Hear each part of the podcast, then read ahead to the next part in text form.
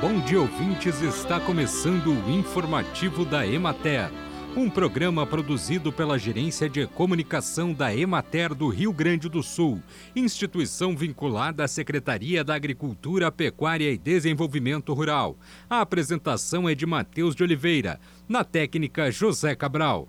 O tempo favorável da semana passada contribuiu para a ampliação do plantio do milho durante a semana no Rio Grande do Sul, que chegou a 65% da área prevista e toda a área já cultivada encontra-se em germinação e desenvolvimento vegetativo. Na regional da Emater de Soledade, a boa emergência das lavouras foi favorecida pela umidade do solo, pois com as chuvas amenas não houve problemas de formação de crostas do solo na linha de semeadura que dificultariam a emergência das plântulas. Em grande parte das lavouras implantadas foram realizados os tratos culturais de controle de plantas invasoras e aplicados os adubos nitrogenados em cobertura nas áreas que permitiam a execução da atividade para a adequada incorporação do nitrogênio ao solo. Na região de Santa Rosa, o bom preço da soja estimula produtores à ampliação da área plantada, para a qual contribui também a troca de atividade produtiva, migrando da criação de bovinos de leite para o segmento de soja.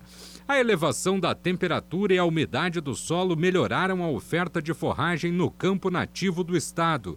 Tais condições de tempo foram favoráveis também ao excelente desenvolvimento das pastagens perenes de verão como Tifton e Gigs, que já oferecem forragem para pastoreios. A umidade do solo também facilitou a aplicação de adubação nitrogenada em cobertura, que estimula o aumento de produção da forragem. As pastagens anuais de inverno se encaminham para o período de final de ciclo e foram beneficiadas pela regularidade de chuvas e manutenção de umidade nos solos, contribuindo para prolongar o período de utilização.